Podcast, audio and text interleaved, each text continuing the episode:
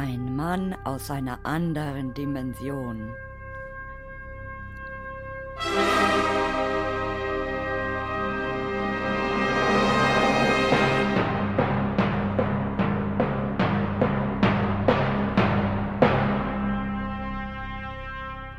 Ein Mann, für den das Wort Clickbait ein Fremdwort ist.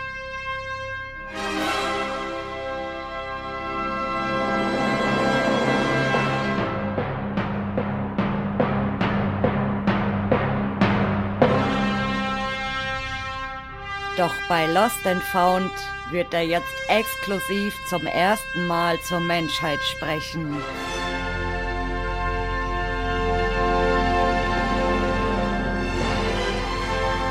Also lehnt euch zurück und lauscht seiner Geschichte.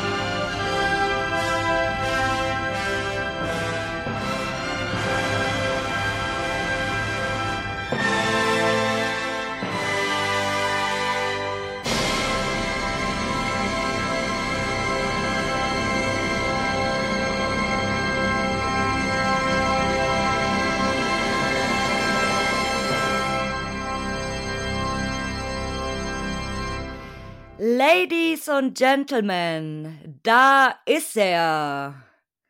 Der Steven Spielberg der Urbex-Szene. Ja, da bin ich. Äh, meine Freunde nennen mich je nach Tour Magic Mike oder Morbido Mike, aber ich bin ja einfach der Mike.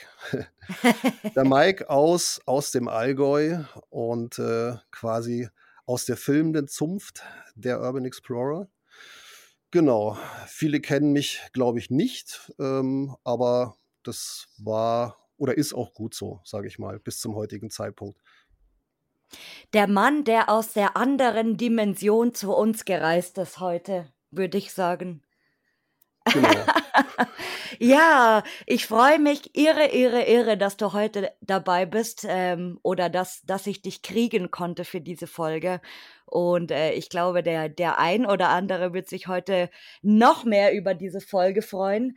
Und ähm, das wird mit Sicherheit super spannend, weil glaube ich, die, wie du es schon gesagt hast, also du bist wahrscheinlich den meisten noch kein Begriff und deswegen ist es umso spannender heute, was du ähm, so zu erzählen hast. Ja, ich bin sehr gespannt auf deine Fragen. ja, das glaube ich. Und äh, ich würde sagen, dann fangen wir doch gleich jetzt mal mit der ersten Frage an. Ich muss jetzt mal im Voraus sagen, äh, das wird keine normale Folge, wie man das ja sonst immer kennt oder wie ihr das sonst immer hört, sondern äh, wir haben da heute noch so ein klar äh, ein, ein paar kleine Special-Fragen eingebaut. Also seid jetzt mal gespannt, was kommt. Aber lieber Mike, ich bin jetzt gespannt, was du sagst. Und zwar, wie bist du eigentlich auf das Hobby gekommen? Urban Exploring. Hm, das äh, ist tatsächlich Zufall gewesen. Und zwar, das ist schon so lange her. Ich glaube, das war Ende 2008 oder 2009. Ähm, war ich mit äh, jemandem aus einer Metal-Band befreundet und der hat mich damals gefragt, ob ich Bock habe, pro bono ähm, für ihn so ein Video zu machen.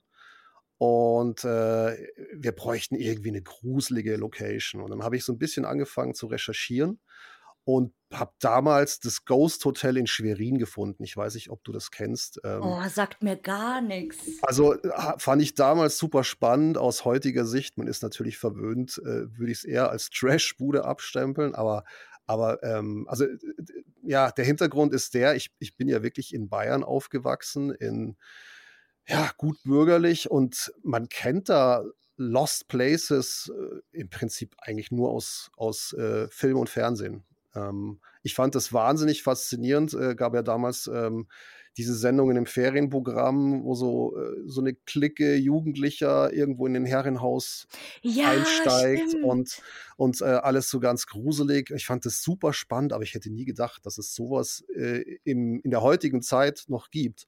Und dann habe ich, wie gesagt, dieses Ghost Hotel Schwerin gefunden, äh, quasi quer gelesen, äh, ja, nennt sich Lost Place logischerweise und äh, anderer Begriff Urban Exploring. Und habe so ein bisschen weitergesucht. Und dann äh, bin ich auf den Klaus Lipinski gekommen. Weiß ich, ob dir da was sagt. Oh, gar nicht. Ähm, der ist ja, ich will jetzt nicht sagen, der eine der deutschen Godfathers of Urban Exploring. Der war ähm, relativ früh im Chateau de Noisy oder Chateau Miranda heißt's. Und der hat da eine sehr schöne Bilderserie äh, auf seiner Homepage. Das war noch vor Facebook und war komplett infiziert. Also ich dachte erst, das kann nicht sein, das ist doch mit Sicherheit so eine verwaiste Kulisse von, von einem Horrorfilm, mhm. von so einem alten Schwarz-Weiß-Horrorfilm. Aber es ist wirklich ein echtes neogotisches Schloss, was da in den Ardennen auf einem Hügel steht. Und also war hin und weg und konnte es nicht glauben. Und dann hatte ich relativ zeitnah einen, einen Kameramann-Job in Köln das war, glaube ich, tatsächlich äh, irgendwie Karneval 2009 und habe gesehen, ah, das sind nur ein bisschen mehr als 200 Kilometer von da. Ich fahre da einfach mal hin. Und äh, ja, bin da irgendwie frühmorgens hingefahren, da diesen Hang hochgeklettert, ist ja recht steil und dann hat sich da wirklich vor mir äh, man kommt ja irgendwann auf so eine Lichtung und hat sich dieses Schloss da aus, aus dem Wald oh. geschält. Und ich bin davor gestanden. Äh, es war so eine, wie so eine total surreale Szenerie. Mm. Und äh, das, das war wirklich eine Initialzündung. Und dann ist erstmal so die Idee gereift, ähm, lass, lass mich doch so einen Film über, also nur über dieses Schloss machen. Und im, im Laufe der Recherchen habe ich dann immer mehr andere Orte entdeckt. Ich habe tatsächlich für Chateau de Noisy als einziger eine Drehgenehmigung bekommen von dem Besitzer. Oh. Ähm, also oh. für, für ein Projekt wie das. Also es sind öfters dort Spielfilme gedreht worden, aber die durften niemals ins Schloss selbst rein. Das durfte tatsächlich nur ich, aber ich musste da wirklich mit Anwälten und Versicherungspolicen und äh, es war ein sehr großer bürokratischer Aufwand den ich tatsächlich auch das letzte Mal gemacht habe, weil das ist nicht, ist nicht so meines. Ja. Ähm, also ich durfte da tatsächlich offiziell drehen, weil viele haben sich gewundert, wie hat der da seinen Kamerakran hinbekommen und warum steht der mit dem Auto davor. Also das, da war ich tatsächlich legal, ähm, was ich dann später äh, nicht mehr war. Also Chateau de Noisy immer legal, aber alles andere habe ich dann illegal gemacht. Das ist eigentlich auch eine Schande, dass die das abgerissen haben, gell? Das ist äh, ja eigentlich wirklich äh, eine Bank Bankrotterklärung von dem Typen, also von diesem Grafen. Der ist, glaube ich, letztes Jahr auch gestorben ähm, mhm. oder vorletztes Jahr. Ähm, ich habe den ja zweimal getroffen. Ähm, ich habe richtig gemerkt, dass der das Ding hasst weil dem, oh. sein, sein, dem sein Lebensprojekt war es, das Chateau de Veuve. Ähm, das ist dieses Schloss, was man sieht, wenn man vom Turm runter guckt. Das mhm. war quasi, äh, er hat sich die Lebensaufgabe gestellt, dieses Schloss zu sanieren, weil es äh, quasi das alte, mittelalterliche Schloss war.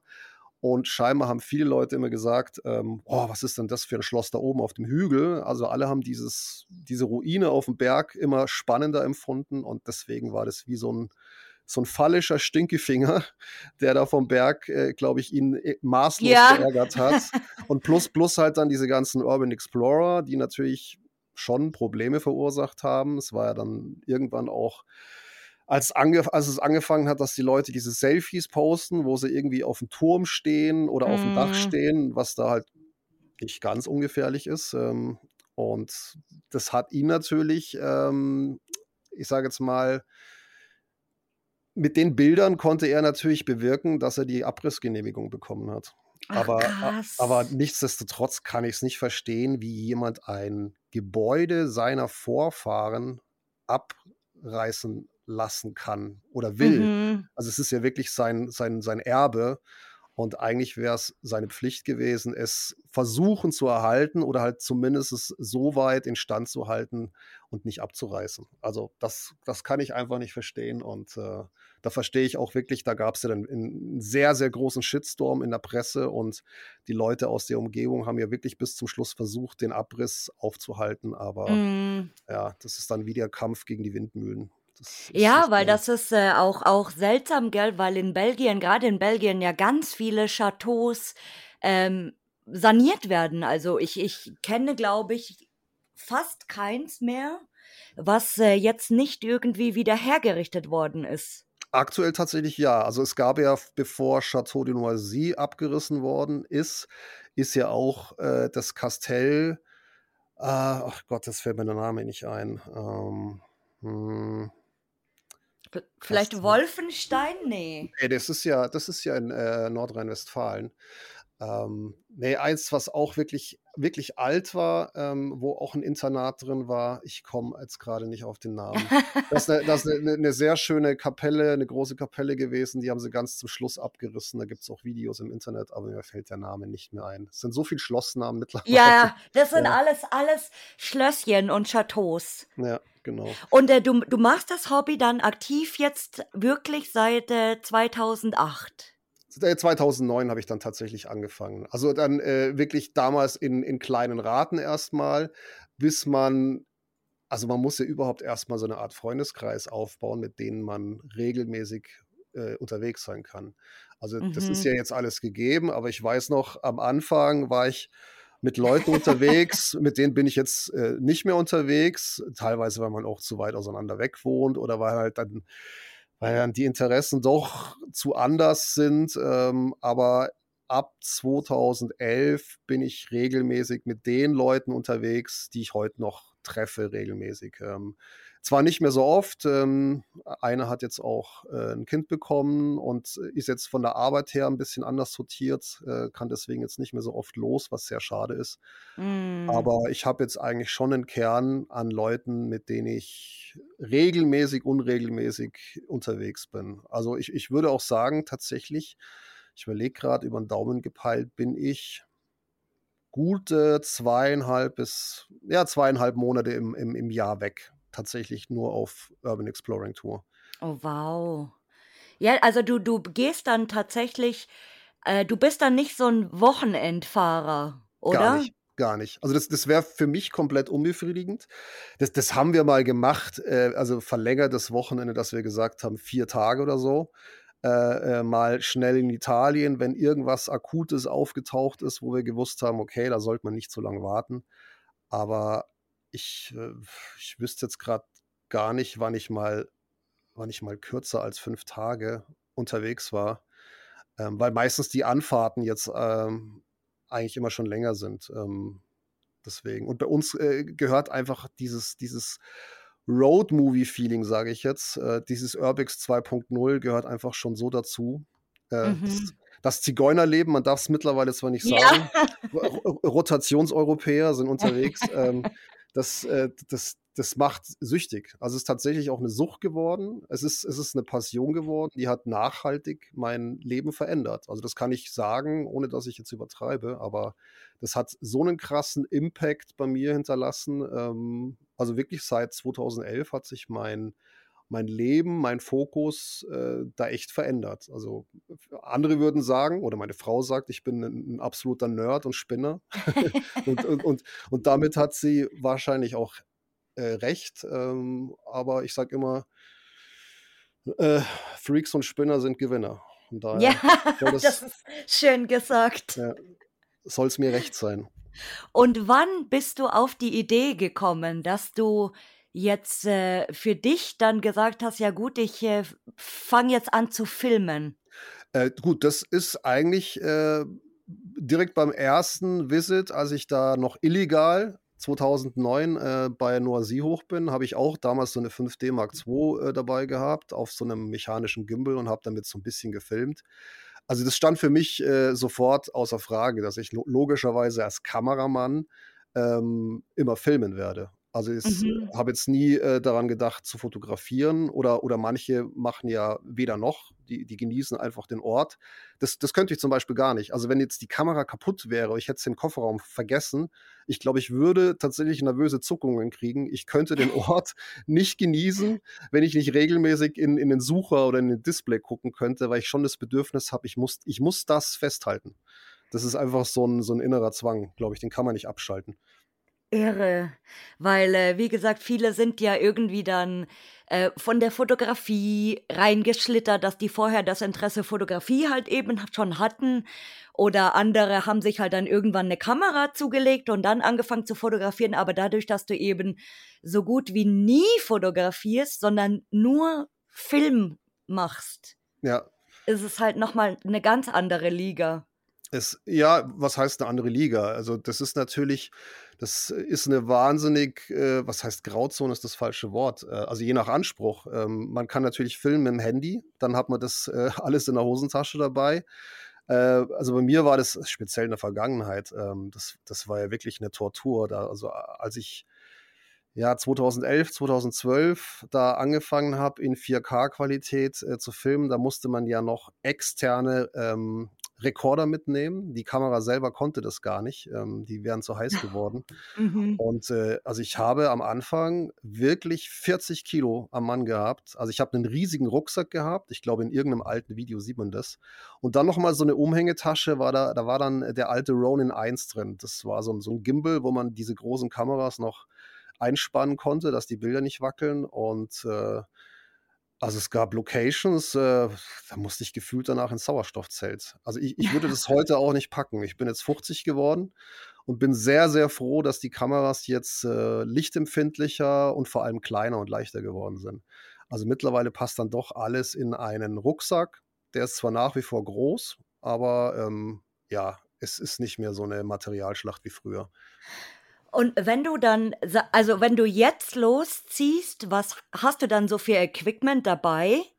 Hm, ja, es, also es gibt verschiedene Ansätze. Also ich weiß zum Beispiel, je nach Location, da muss ich jetzt äh, doch noch Licht mitnehmen.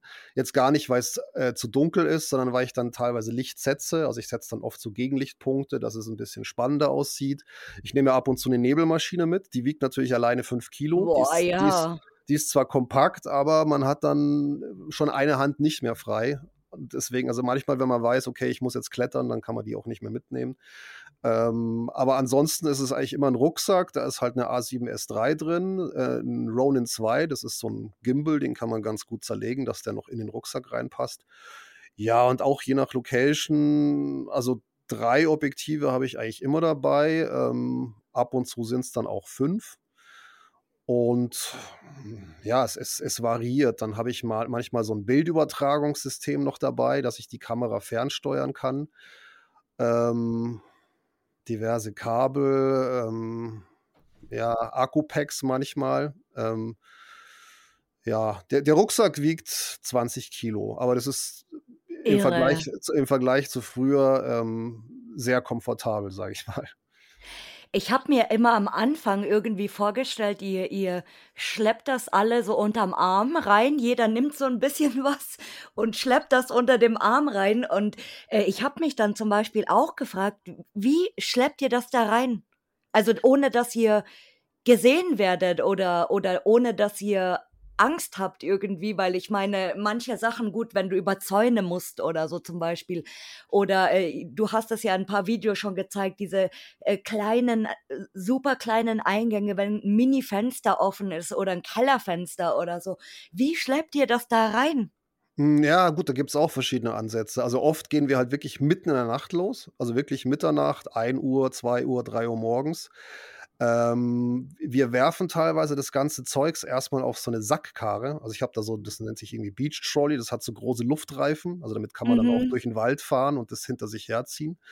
Und kann da halt erstmal, äh, wir parken immer so zwei Kilometer weit weg. Einfach um auf Nummer sicher zu gehen, dass uns keiner irgendwie auf dem Schirm hat, weil also grundsätzlich Auto mit ausländischen Kennzeichen fällt ohnehin schon auf dem Land ja. auf und wenn es dann noch so ein, so ein, so ein Chevy-Van ist, dann, dann erst recht. Also wir parken wirklich super versteckt in irgendwelchen Waldwegen. Und äh, ja, dann gehen wir da um drei Uhr morgens hin und äh, oft ist es so, dass wir in irgendein Fenster reinklettern und die Sachen hinter uns am Seil hinterherziehen. Das zeigen wir halt oft nicht, weil wir es schlicht auch oft gar nicht filmen können, weil wir wirklich alle Hände voll zu tun haben, das Zeugs rein, äh, reinzubekommen. Beziehungsweise mhm. manchmal haben wir es halt schon gefilmt, aber ich habe es halt bisher jetzt in meinen Zusammenschnitten nicht gezeigt, weil es sind ja bisher eher so fun-orientierte Zusammenschnitte, die jetzt noch keinen kein Hand und Fuß haben. Das ist die nächste Frage. Warum sehen wir eigentlich so wenig Content von dir? Das ist so schade. Ja, das, äh, ich kriege tatsächlich auch viele Zuschriften oder es haben auch schon ein paar äh, unter den wenigen Kommentaren bei YouTube geschrieben, warum ich so wenig Viewer habe und so viel, so wenig Abonnenten. Äh, ich würde doch mehr verdienen, aber ich mache einfach zu wenig Videos. Also äh, ich, ich habe bisher das auch gar nicht geplant. Diese, die meisten Videos, die man jetzt bei YouTube oder bei Vimeo sehen kann, die sind ja wirklich eigentlich aus so einer aus so einer Laune heraus entstanden. Äh, ich mache einfach jetzt mal am Ende vom Jahr so einen so so so Spaßzusammenschnitt.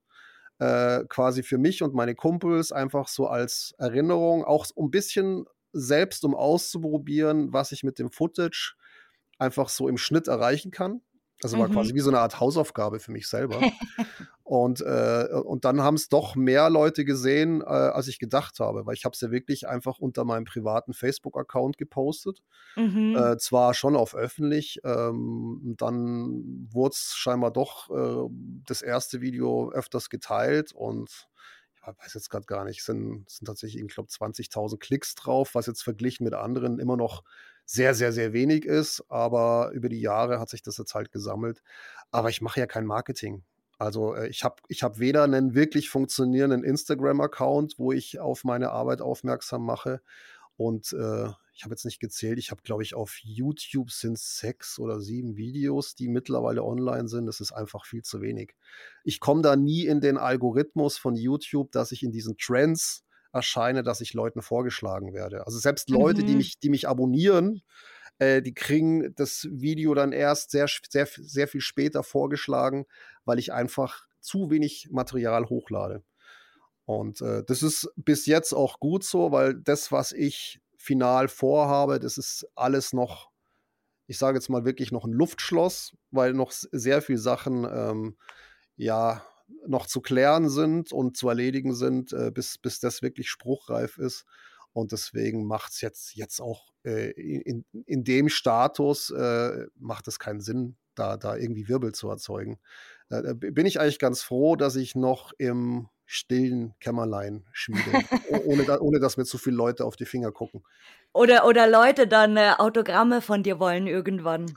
Ähm, ja, das wäre mir tatsächlich, also mich, ich, ich, also äh, du, du, wirst lachen, ich werde jetzt schon von meinen Kumpels verarscht, weil es kam tatsächlich schon, äh, also mehr als fünfmal vor, dass Leute an meinem Auto auf mich gewartet haben Nein. Äh, ja, ja, die gesagt haben, wir haben dein Auto erkannt. Äh, ähm, wir wollten einfach mal gucken, wann du rauskommst. Oder ich bin äh, mitten in Italien über so ein Kornfeld gegangen und dann hat jemand gesagt, ah, die Prominenz ist auch schon da.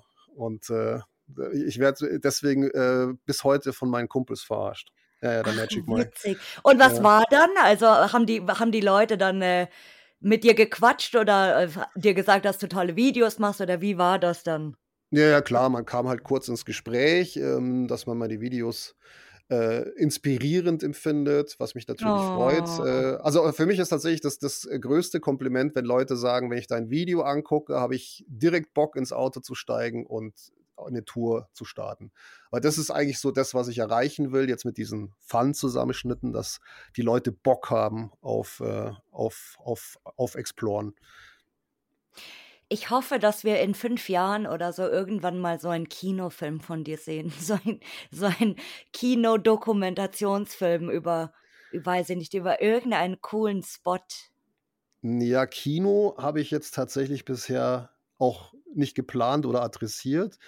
Also ich bin aktuell im Gespräch, ich werde jetzt keinen Namen nennen, aber mit einem Content-on-Demand-Anbieter, der recht bekannt ist auch ähm, ob wir nicht ins Geschäft kommen, wie man so schön sagt. Also ich bin momentan am Schneiden von einer kompletten Episode, da wird es um die Schlösser von Frankreich gehen, die ja doch sehr, sehr viel spannende Backstories äh, ähm, ja, beinhalten. Ähm, und wenn ich mit dem fertig bin, äh, werde ich bei denen nochmal vorstellig, weil die natürlich gesagt haben, äh, wir wollen nicht die, Sack, die Katze im Sack kaufen. Du machst sehr mhm. schöne Zusammenschnitte und sehr schöne Trailer, aber kannst du eine Geschichte erzählen?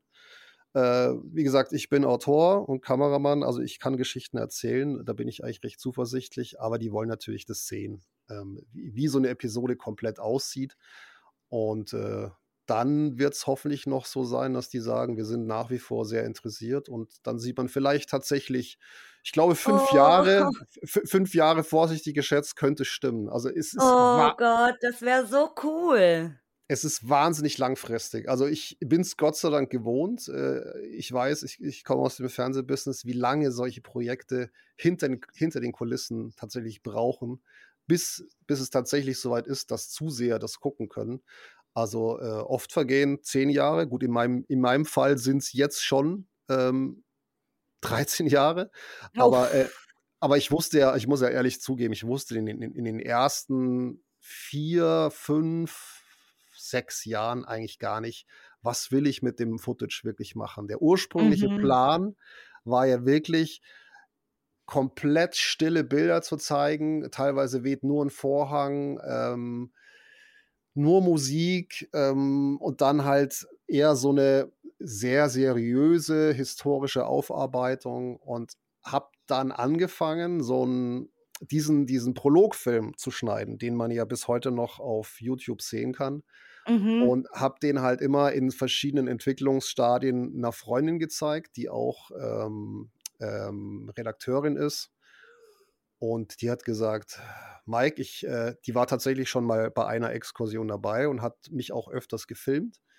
Und die hat gesagt, Mike, das ist alles schön und gut, aber die Leute, die wollen sehen, wie ihr da reingeht. Weil das, was ihr macht, das ist so abseits von der Norm ähm, die, wollen, die wollen dieses Abenteuer sehen, diesen Abenteueraspekt. Wie kommt ihr da rein? Weil ich weiß ja, du bist da bei der Location, bist du durch einen Tunnel reingekrochen, ihr seid da nachts über eine Mauer gelaufen und ähm, äh, nicht gelaufen, geklettert. Gelaufen auch manchmal. Äh, so fit, so fit bin ich, glaube ich, nicht mehr, dass ich über eine Mauer laufen kann. Das wäre schön, wenn es noch so wäre. Ja, ähm, genau. Und, und dann habe ich quasi phasenweise den, den, den, den Schnitt immer mehr geändert und er hat gesagt, ja, du musst das, das ist dein Baby, dieses ganze Ding, du musst das selber kommentieren, du musst zu sehen sein. Da habe ich mich am, am Anfang äh, extrem dagegen gestreut. Und ich hatte auch vor dem vor, dem, vor dem ersten Mal, als ich den, den Prologfilm gepostet hatte, ich hatte mega Angst, dass es quasi in der Community einen riesigen Shitstorm gibt, in, in der Form, dass die sagen, ja, ja, da hat sich jetzt einer super selbst in Szene gesetzt ähm, und äh, also quasi wirklich, mhm. dass, dass, dass mir das halt quasi ja, nach äh, angehängt wird. Ja, äh, Poser-mäßig halt. Der, der, Poser, der hat sich selbst inszeniert und ähm, ja, es ist halt, es ist halt wirklich eine, ein Balanceakt auf Messerschneide. Also es ist tatsächlich halt die, die Grenze, man muss sich ein bisschen selbst inszenieren, aber die Leute wollen es auch sehen. Also es gibt irgendwie Beispiele, ähm, ähm, die, die quasi wie als Beweis dastehen. Ähm, Film lebt von Bewegung und jetzt nur Kamerafahrten äh, zu zeigen, wird irgendwann doch langweilig. Also ich habe Filme, mhm. die ich mhm. irgendwann nicht mehr online gesetzt habe, wo man einfach äh, eine Nervenheilanstalt in Italien sieht und nach der 20. Kamerafahrt wiederholt sich alles. Man braucht so einen roten Faden und den bedient man in der Regel dann doch mit Protagonisten. Und das sind im Zweifelsfall wir selber. Und äh, so hat es halt angefangen, dass ich quasi das, das, Stilmittel immer mehr benutzt habe, dass wir zu sehen sind. Einfach äh, als, als Maßstab, äh, als roter Faden. Ähm, ja, und einfach um zu verknüpfen, wie kommen wir in den Ort rein, auch wieder raus manchmal. manchmal ist rauskommen, manchmal ist rauskommen tatsächlich schwieriger wie rein. Echt, äh, findest du? Ich finde es immer umgekehrt. Ja, doch. Also wenn man, wenn man mal irgendwie in so ein Fenster hochgeklettert ist, ähm, wieder runterzukommen, wenn man nicht weiß, wann habe ich wieder Tritt unter meinem ja. Fuß. Ähm, ja, es, es, äh, mir ist hoch, also reinklettern äh, lieber als raus. Ne, Klettern, bei Klettern bin ich aus, egal äh, welche Art. Ob hoch, ob runter. Runter geht ja noch okay, aber hochklettern. Und wie lange, also sagen wir jetzt mal zum Beispiel der, dein allererstes Video, das ist ja doch auch über 20 Minuten. Wie lange schneidest du an sowas? Boah, extrem unterschiedlich. Also damals an dem Prologfilm also äh, ohne Witz, ich habe da, glaube ich, wirklich ein halbes Jahr dran geschnitten. Aber einfach äh, ähm, deswegen, weil ich so oft umgeschnitten habe. Weil meine Freundin hat gesagt, du musst dich selbst zeigen. Dann habe ich angefangen, diese, diese, dieses Interview-Setting mit mir selbst zu inszenieren, beziehungsweise mich hat, mich hat tatsächlich eine Freundin interviewt, abwechselnd meine Frau, ähm, dass ich quasi die Fragen, als, als ob sie mir gestellt werden, reflektiert wiedergeben kann. Und das hat wahnsinnig lange gedauert. Also die, die ersten Versuche, ich war bis zu dem Zeitpunkt überhaupt nicht gewohnt, vor der Kamera zu stehen. Ich bin ja normalerweise mhm. hinter der Kamera. Ja. das, das war am Anfang eine unglaubliche Steißgeburt. Am Anfang habe ich nur einen Audiokommentar gesprochen, was ich zu dem Zeitpunkt auch einfach noch nicht verinnerlicht gehabt habe. Am Anfang viel zu übertrieben gesprochen und äh, also wenn ich, wenn ich, wenn ich die ersten Versuche heute höre, dann, äh, dann kriege ich Schweiß Aber es ist doch immer so, dass man sich erstmal ausprobieren muss. Ja, ja. Also es, das war wirklich eine Steißgeburt am Anfang. Und deswegen hat es am Anfang einfach extrem lang gedauert. Die jetzigen Zusammenschnitte, boah, ich würde mal sagen, die sind fertig nach einer Woche etwa. Wow. Also äh, ja, und äh, ich, ich mal mir gerade aus, wie lange äh, du dann wahrscheinlich an einer richtigen Episode arbeiten würdest, also die, sagen wir mal, 45 Minuten oder eine Stunde geht. Hm, hängt wahrscheinlich tatsächlich sehr davon ab, wie viel dann nochmal nachgedreht werden muss. Also ich merke es ja jetzt gerade an dieser Episode, an der ich schneide. Ich merke dann, ah okay, jetzt ist hier eine Erzähllücke, wie löse ich das? Wir müssen eigentlich jetzt nochmal ein Interview drehen. Also irgendwie ein O-Ton dann mit, mit Leuten, die dabei waren, um das einfach aufzuschlüsseln, weil viel können wir im Ort selbst nicht reden. Also mhm. wir, wir, machen im Ort keine Interviews, einfach um die Zeit möglichst kurz zu halten. Wir wollen nicht gehört werden. Ähm, also viele denken ja, es ist zu 100 Prozent inszeniert. Also das wurde mir schon unterstellt. Aber ähm, wir sind da wirklich quasi, äh, es ist fast schon so eine paramilitärische äh, Mission, Mission, manchmal. Also wir setzen sogar so, so, so Art Nachtsichtkameras ein, nachts, äh, damit wir sehen können, ist da irgendwie eine Art von Alarmsystem äh, mhm. ähm, installiert, weil man sieht, dass durch die Nachtsichtkameras sieht man die Infrarotscheinwerfer, die man Ach, sonst mit bloßem, mit bloßem, Auge nicht sieht. Und äh, da ja, es ist, es ist sehr nervenaufreibend. Also man klettert mitten in der Nacht rein, dann vergehen ja dann teilweise bis zu vier Stunden, bis man überhaupt anfangen kann, weil es ja dann noch dunkel ist. Und dann geht man oft in, in, in der Dunkelheit noch mit der Nachtsichtkamera rum und macht ein paar erste Aufnahmen. Und äh, da, ich glaube, pro Mission, ich nenne es jetzt einfach mal Mission, entstehen teilweise acht Stunden äh, Filmmaterial. Oh auch sehr viel Ausschuss, weil die Kamera, also gerade die Nachtsichtkameras, die laufen durch, weil es könnte ja was passieren. Ab und, mhm. zu, passiert dann, ab und zu passiert dann auch was. Und, ähm, und das dann später zu selektieren und so weit zu bringen, dass man damit tatsächlich eine Geschichte erzählen kann, das dauert natürlich.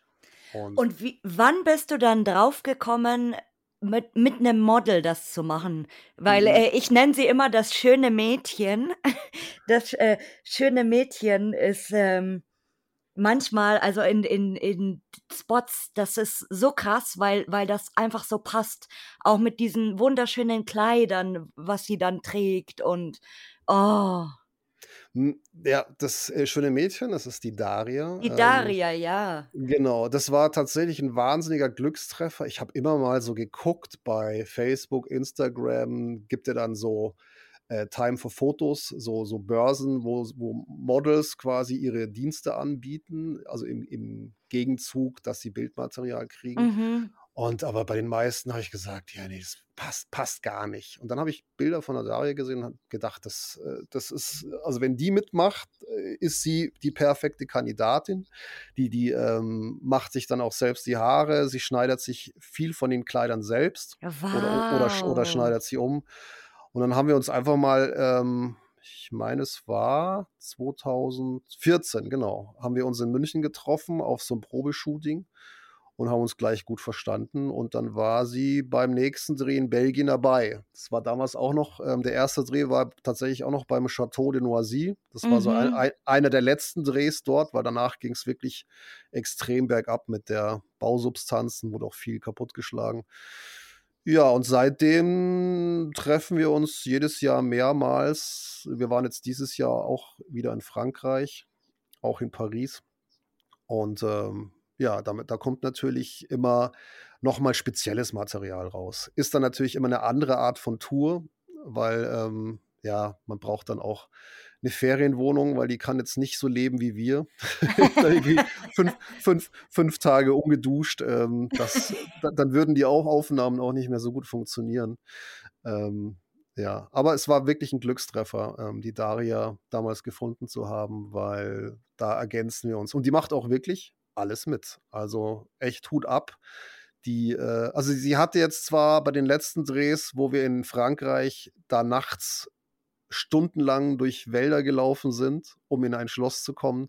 Und auch im Schloss hatte sie tatsächlich das erste Mal Angst. Vielleicht oh. war auch, vielleicht auch, weil die, die ganz jugendliche ähm, Naivität verflogen ist. Sie ist jetzt auch schon 27 mittlerweile. Mhm. Aber bei der, bei der ersten Tour war sie noch 19 Jahre.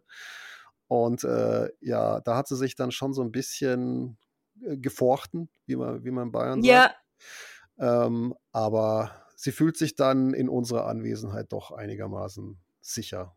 Ja, und sie macht das so gut, also wie gesagt, mit den Kleidern und wie eine, das ist wie so ein Märchenfilm in, in einem Lost Place irgendwie. Genau. Also die Idee, die Idee dahinter, sie ist eigentlich eine normale Tourkompanin, sage ich mal, und die, sie verfällt dann in, in meinen Filmen in diese Tagträume. Also mhm. Also, sie, also als Beispiel, sie schläft während der langen Wartezeiten, bis wir auf das Tageslicht warten, schläft sie ein und träumt dann, sie ist eine eine, oh. äh, eine oh. Comtesse oder eine Marquesa ja. und äh, bietet sich natürlich an, weil halt so der Sprung ein bisschen leichter gelingt. Dem Zuseher zu visualisieren, wie hat es damals ausgesehen, wie waren mhm. die Leute unterwegs. Also quasi fast schon so ein bisschen wie so ein fiebriger Tagtraum. Ja, super schön. Und äh, jetzt bin ich auch gespannt auf deine. Da ist, äh, heute ist alles spannend für mich. Äh, ich habe übrigens hier kleiner kleiner Einwurf. Ich habe schon vor dieser Aufnahme gesagt, dass ich ganz furchtbar aufgeregt bin. Heute heute bin ich der Aufgeregte. Äh, deswegen lausche ich ganz viel, weil für mich ist heute alles super spannend.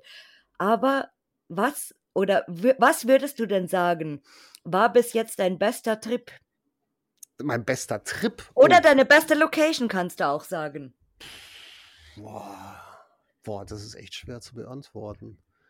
Meine beste Location. Also, wenn ich jetzt so ein Top 5 Ranking machen müsste. Puh. Noisy? Also, äh, ja, obwohl es jetzt, ich sage jetzt mal, äh, nach, nach, dem, nach dem heutigen Vergleichsmuster, was ich alles gesehen habe, klar, also die Außenkulisse von Chateau de Noisy ist nach wie vor einmalig. Also da ärgere ich mich auch heute noch maßlos, dass ich damals noch keine gute Drohne hatte. Mm, ähm, äh, mhm. weil, weil, weil das ist äh, wirklich ein großer Verlust. Aber ähm, es gab damals das Chateau de la Forêt, weiß ich, ob dir der Name mhm. im Begriff ist. Das war, mhm. das war lange Zeit in Belgien so ähm, The Holy Grail. Also da reinzukommen, das ist vielen am Anfang nicht gelungen. Und das war in, ja, in den in der westlichen Wallonie ein Schloss, das war von außen so tudorgotisch und hatte innen ganz viel Schlafzimmer. Ähm, also war unglaublich ausgestattet und äh, wirklich von, von Einrichtung war da alles noch drin. Du konntest die Schränke im ersten Stock aufmachen. Da waren die Paradeuniformen vom Grafen drin. Wow. Die Ballkleider von der Comtesse. Und äh, da, also habe ich nicht geträumt, äh, also nicht gewagt zu träumen, da reinzukommen. Und es ist uns dann wirklich gelungen. Und wir haben uns in das Ding regelrecht reingegraben. Also wir, wir haben ähm, so eine Platte entdeckt, die haben wir angehoben und äh, haben gesehen, da war wohl der ehemalige Kohleschacht oder die ehemalige Kohlerutsche, oh, was die verfüllt haben. Und äh, da lagen Baumstämme drin, Betonbrocken, Glasscherben und das haben wir alles im, im strömenden Regen alles rausgegraben mit bloßen Händen und haben uns dann so einen halben Tag reingewagt. Das Schloss ist natürlich bewacht worden von glaube, das waren einfach Bauern, die da ein bisschen Zubrot bekommen haben, dass sie auf das Schloss aufpassen. Und das hat damals auch in der Szene Chateau de la Police geheißen. Ah. Äh, weil, weil ah. sehr viele Leute, die es versucht mhm. haben, die wurden schon erwischt, bevor sie überhaupt äh, am Schloss waren. Und das war bis, ist bis heute ein sehr spezieller Ort, weil es einfach so eine Zeitkapsel war. Also da, das sind ähm, Kinderzimmer gewesen, wo das Spielzeug aus den 40er Jahren drin war. Oh. Oder, oder, oder aus den 70er Jahren, da hing ein altes KISS-Poster an der Wand. Also das fand ich schon sehr speziell. Und äh, dann natürlich das äh, Manicomio, Äh, die Oh. die die R. Punkt, äh, also, Mhm. ich will jetzt den Namen nicht ganz aussprechen, ist äh, hat leider jetzt auch in den letzten Jahren extrem abgebaut. Äh, der Operationssaal ist ja komplett abgebaut worden. Mhm. Aber als ich da das erste Mal rein bin also, ich konnte ich es gar nicht glauben. Ich habe davor nie Bilder im Netz gesehen, sondern ich habe das anhand von einer Liste quasi selbst recherchiert und bin 2011 über so 'n Baugerüst reingeklettert, 'n paarmal um die Ecke gebogen und bin in diesem Operationssaal, der ja so viel fotografiert wurde bin Ja. ich drin gestanden und bin vom Glauben abgefallen, weil A, noch nie 'n Bild davon gesehen und, äh, ja, musste dann erst mal meinen Tourpartner, der extreme Höhenangst hat, überzeugen, dass wir da jetzt wirklich noch mal mit Rucksack und Equipment rein müssen, weil das der Fund des Jahrhunderts ist. Also, ich ich habe es wirklich so empfunden, weil wenn du da Ja. kein noch kein Bildmaterial gesehen hast, ähm, Mhm. dann ist das für dich wirklich wie, äh, Weihnachten und Ostern zusammen, aber fünf fünf Jahre lang. Das ist so schaurig schön irgendwie. Schaurig schön und also, ich glaube, ich war, ohne zu übertreiben, achtmal drin. Oh, Also, das wow. das letzte Mal wirklich 2019 noch und wir waren da aber auch mindestens 6 Stunden immer und du versinkst da Mhm. jedes Mal wirklich gefühlt wie in ein Paralleluniversum. Also, wirklich diese ganzen die die Lärme von der der Lärm von der Außenwelt wird immer leiser und es ist wirklich so, als ob die die, äh, Jetzt-Welt gar nicht mehr stattfindet. Auch die Bauart, diese also, ich finde das so so schaurig schön, dass du das das war der der 1. Begriff, der mir eingefallen ist damals, als ich dieses Bild gesehen hatte, weil das diese riesigen runden Fenster hat Ja. und, äh, dieses dieses, äh, Grün da reinwächst und diese langen Gänge Mhm. und dieses Kinderdreirad, was da ja auch war und, das äh ist das das ist in 'nem anderen Spot. Also, es ist auch 'n Manicomio, Ah. aber das ist, äh, etwa, ja, 100 Kilometer Ah, dann, äh, wa war's nordöstlicher. vielleicht gemixt, ja, aber auf jeden Genau. Fall so diese diese Gänge und diese Bauart und das das hat irgendwie was, ich weiß nicht so. Ja. Ja, das das war ja tatsächlich ursprünglich mal 'ne Militärschule, deswegen wurd's so aufwendig gebaut, ähm, und und, äh, vom Auftrag des Königs, ähm, und wurde dann ein Kloster und die das Kloster hat sich erstmalig den Verrückten angenommen und daraus, äh, sind tatsächlich die Manikomi entstanden.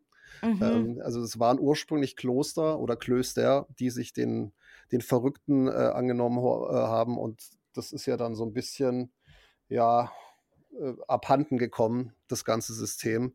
Ähm, wurde ja sehr missbräuchlich angewendet. Also, die die Geschichte der italienischen Psychiatrien, ähm ich habe mich da wahnsinnig viel, äh, damit beschäftigt. Ähm ma man kann eigentlich nicht glauben, was bis in die, äh, 1970er Jahre da alles passiert ist. Ähm, also Mhm. also, wirklich ein sehr dunkles Kapitel und, äh, das muss man dann fast ausblenden, wenn man drin ist, sonst wird's fast 'n bisschen zu ich will jetzt gar nicht sagen gruselig, ich würde eher sagen traurig, weil Ja, also, oder es so dark irgendwie, dass du dann so Ja. 'ne bedrückende Stimmung hast. Ja, also, es gibt dann, äh, 'n anderes Manicomio, da gibt's 'n Raum, da liegen ich also, ohne zu übertreiben, ich würde sagen, Hunderttausende von Akten und jede Akte ist ein Menschenleben. Und und man weiß halt, äh, die sind da wirklich alle dahin vegetiert. Ähm, und wenn Mhm. man wenn man wenn man diese diese diese diese Masse an Akten sieht, ähm, dann wird einem bewusst, also, was das wirklich für ein also, wirklich für 'n gesellschaftliches, humanitäres Versagen war damals. Und, Mhm. äh, da ist man auch wirklich froh, dass äh, gibt ja diesen den Franco Basaglia, diesen sehr bekannten, ähm, Psychiater, der sich da an die Öffentlichkeit gewendet hat und im Prinzip abgewendet hat, dass es so weitergeht, weil sonst wäre das wahrscheinlich noch 10, 20 Jahre so weitergegangen in diesen Umständen. Ja. Und, äh, das hat uns aber auch die Lost Places beschert, weil die also, Ja. viele viele sind ja dann bis 1980, äh, sind dann re regelrecht zugemauert worden und deswegen haben wir heute bis heute diese unglaublichen Zeitkapseln. Und, äh, für mich also, nicht nur dieses eine Manicomio, sondern generell die Manikomi in Italien, ähm, einer der nachhaltig beeindruckendsten Orte, muss ich wirklich sagen. Einfach von der Atmosphäre, von der Architektur, auch von den Hinterlassenschaften, was man an Dokumenten findet. Äh, oft, also oder, oder nicht selten, sind ja wirklich Operationssäle ähm, oder, oder auch ähm, äh, Leichenkammern ähm, nach wie vor vorzufinden. Und ja. das, das ist schon sehr, sehr speziell. Ich stehe auch wie viele wahrscheinlich wissen, so ein bisschen auf das Morbide. Deswegen, ja, für mich nachhaltig faszinierend. Ich träume gerade so ein bisschen über Manikomi, ja. ja. Ist dir mal was Skurriles auf dem Lost Place passiert? Was Skurriles? Boah, ich muss kurz überlegen. Äh, also du meinst skurril auch im Sinne von unheimlich oder was meinst du genau? Äh, alles, also skurril, äh, sei es äh, paranormal oder irgendwelche komischen Leute auf dem Lost Place getroffen oder na, ich sage immer nackte Menschen zum Beispiel. Ja, nackt habe ich auch mal gesehen, quasi äh, ähm, um die Ecke gegangen. Da stand ein Fotograf mit einem nackten Model, aber fand ich jetzt nicht so skurril. ah, ja. mir, mir, ah, boah, mir, mir, fällt, mir fällt eine Geschichte ein. Ähm, ja, also das ist skurril. Äh, skurril oder also wirklich scheiße unheimlich. Ähm, oh Gott, da, jetzt. Da, da, ich muss kurz überlegen, wo ich überhaupt einsteige. Also das ist wirklich eine, eine Geschichte, da, da, da sind wir, glaube ich, zwei Stunden später noch im Auto gehockt und äh, uns haben die Knie geschlottert. Ähm, ich war letztes Jahr mit dem Peter in Frankreich unterwegs. Und zwar waren wir in der Bretagne, schon sehr, sehr westlich, also ich glaube 100 Kilometer von Rennes westlich. Mhm und haben unterwegs, also ich bin gefahren und der Peter hat mit einem Franzosen per WhatsApp, whatever, äh, kommuniziert und der hat uns eine Location zugetragen, ein Schloss. Und er hat gesagt, er ist schon mal davor gestanden, ähm, ist nicht reingekommen. Äh, er hat nur gesehen, dass im ersten Stock ein Fenster halb offen war und deswegen, wir können es gerne probieren, aber wir müssen eine Leiter mitnehmen und sollten es Early Morning machen, weil auf dem Gelände wird gejagt. Oh da ist wohl irgendwie ein bisschen äh, Aktion auch auf dem Gelände. Äh, das hat dann für uns gepasst, äh, weil wir waren dann in der Gegend und haben gesagt, wir machen an dem Tag ein bisschen früher Feierabend, haben ein bisschen was äh, getrunken und sind dann wirklich um, ich glaube, 4 Uhr morgens aufgestanden. Es war nämlich Hochsommer, also man musste dann wirklich früh aufstehen, bevor es hell wurde. Ja. Mm. Und sind dann, ich würde mal sagen, so eineinhalb Kilometer teilweise über eine Straße und querfeldein mit unserer Leiter äh, im Schlepptau. Aber ist, ist diese Leiter eigentlich so zum Ausziehen dann oder ist das so eine richtige Leiter? Nee, das ist so eine Teleskopleiter, aber das, ah. ist, äh, das ist so die ah. längste, die man kriegen kann. Die ist tatsächlich 5,80 Meter.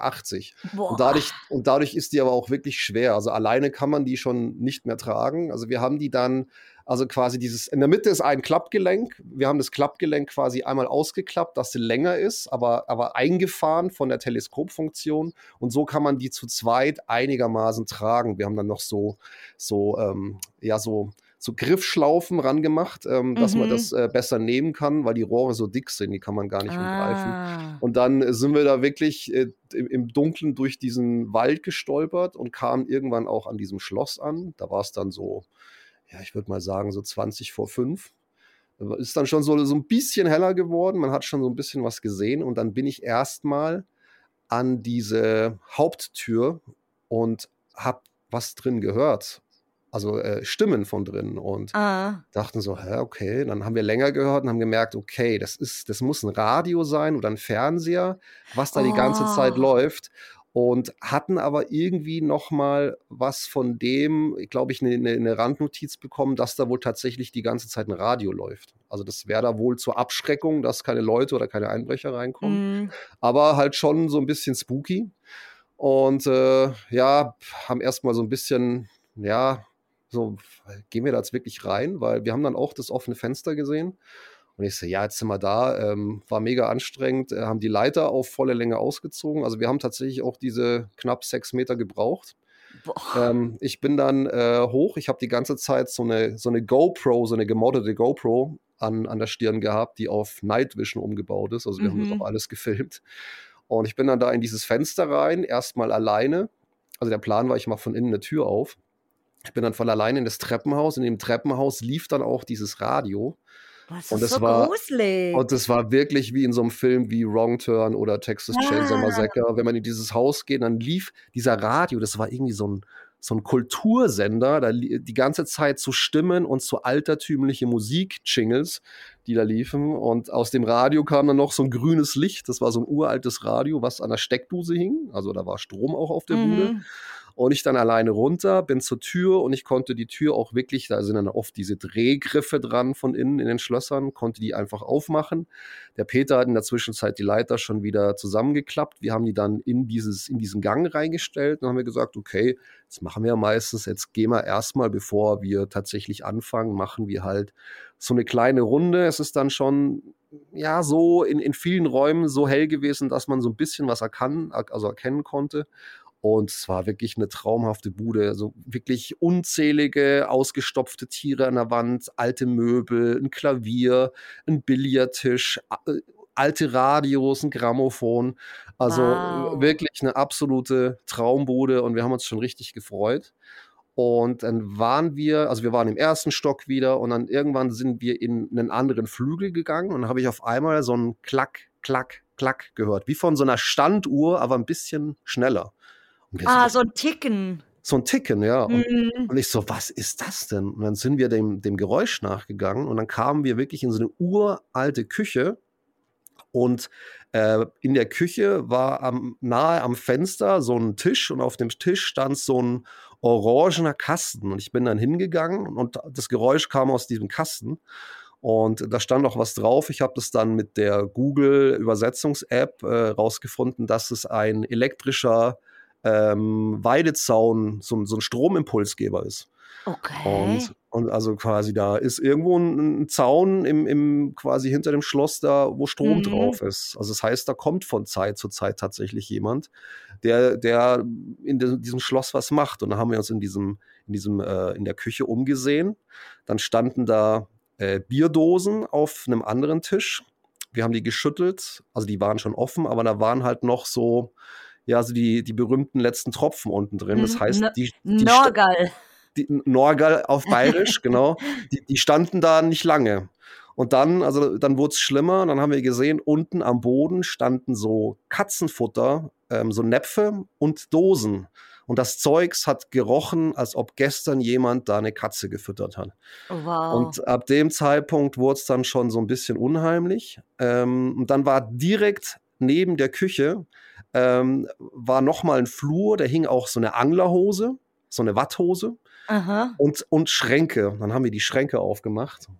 Und die Schränke waren ungelogen von oben bis unten voll mit Munition. Und zwar nicht, nicht, nicht irgendeine Munition, so eine alte Munition von irgendwelchen alten äh, Musketen oder sowas, Mhm. sondern wirklich äh, ähm, normale ähm, Gewehrmunition, ähm, also, also ähm, ähm, ähm, Vollkaliber, dann Büchsenmunition, also Schrotmunition. Wow. Und, äh, und auch äh, ein paar Kurzwaffen waren drin. Die Gewehre habe ich jetzt nicht gesehen, aber die müssten wahrscheinlich auch irgendwo gewesen sein. Und äh, dann wurde es schon, schon so ein bisschen anders.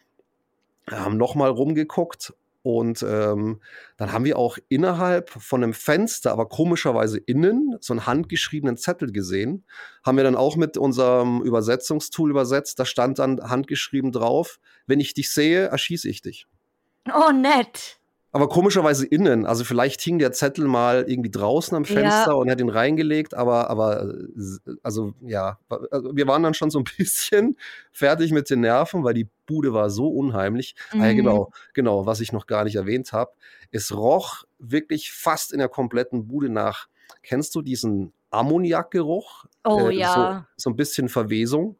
Und, Mhm. äh, also wir, wir wussten nicht woher. Also vielleicht irgendwo im Keller, dass da irgendwie ein Tier hing oder so, was der Mhm. vielleicht äh, ähm, erlegt hat. Ja, wir sind dann nochmal zurück in die Küche und haben dann gesehen, ah, die Küche hat ja nochmal eine Tür und haben die Tür aufgemacht und dann war da ein Raum, der hat überhaupt gar nicht zum Schloss gepasst. Der war komplett modernisiert, so ein, so ein steingrauer, neuer ähm, ähm, Fliesenboden. Die, die, Mhm. die Wände waren äh, weiß äh, ähm, gestrichen und äh, es stand ein Kühlschrank drin, der hat auch gebrummt, der war an. Und äh, dieser Raum hatte dann nochmal wie so eine Art Terrassentür ähm, nach draußen in den Innenhof. Daneben mhm. hing ein Schlüsselbrett, da hing ein Autoschlüssel und wir haben durch diese Tür, die war ja mit Fenstern, stand ein Auto da. Ja. Und wir sind uns nicht sicher, aber ich, wir meinen just in diesem Moment gehört zu haben, wie jemand atmet. Also das heißt, um, um, um die Ecke, also wir standen quasi in dem Türrahmen zu der Tür, wir haben die aufgemacht, äh, oh, um die Ecke. Ich hab voll Gänsehaut gerade schon wieder. Wir haben dann nur so, also es gibt doch diese Ikea, diese Liegesofas. Ähm, ja. Und wir haben nur die Ecke davon gesehen und wir, wir, wir, wir meinen uns sicher zu sein, dass jemand auf diesem Ding lag und Gott sei Dank nicht aufgewacht ist, äh, weil, also wir hätten nicht gewusst, äh, wie der reagiert hätte, wenn der zu einer Waffe gekommen wäre. Mhm. Der, hätte, der, hätte, er hätte uns auch äh, wahrscheinlich gesetzeskonform da drin äh, erschießen können, ja. weil wir sind in, in sein äh, Haus eingedrungen. Also ja. wir, wir, hätten ja niemals gedacht, dass da jemand wohnt. Also es war ja genau genommen nicht in einem Schloss, sondern es war quasi ein Nebengebäude, was mit einer Tür, Tür verbunden war. Der hat sich da einen Raum eingerichtet.